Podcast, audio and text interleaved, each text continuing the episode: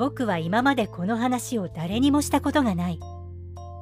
それでも今回話すのは、もし彼が再び現れた時、真っ先に僕に知らせてほしいからだ。あれは6年前のこと。飛行機の操縦士だった僕は、エンジンのトラブルでサハラ砂漠に不時着する羽目になった。その時は乗客も整備士もいなかったし、人里からは1000マイルも離れていた。飲み水は1週間分しかない。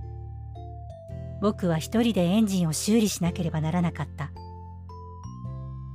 夜になり、僕は砂の上で眠りについた。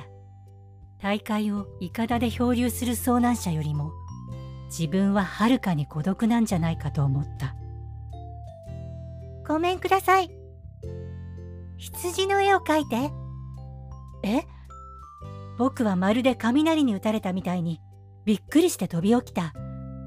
するとそこには真剣な目で僕を見ているまるで王子様のような姿の少年がいたんだ。僕に羊の絵を描いて。え？というか、一体君はここで何をしているの？お願い。羊の絵を描いて。僕が勉強してきたのは、地理と歴史と算数と文法だけだよ。絵は描けない。そんなの平気。羊の絵を描いて。僕に描ける絵なんて一つしかないよ。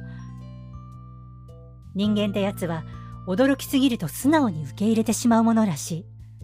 僕は言われるがままに紙とペンを取り出して殴り書きをした。違う違う。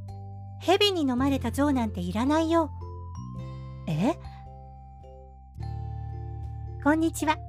夢の国大好き、西岡真希です。星の王子様、昨日よりも少し長めに読んでみました。こんな感じかな。王子様をもっと声を変えた方がいいんじゃない？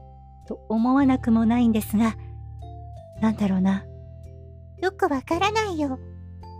とかやってしまうと、ちょっと朗読とは違う感じになるのかなとも思いますし、今日読んだみたいな感じでやっていこうかなどうしようかなとまだまだ迷い中です。でもちょっと途中経過という感じで配信してみました。それでは今日はここまでです。また次回も聞いてくださいね。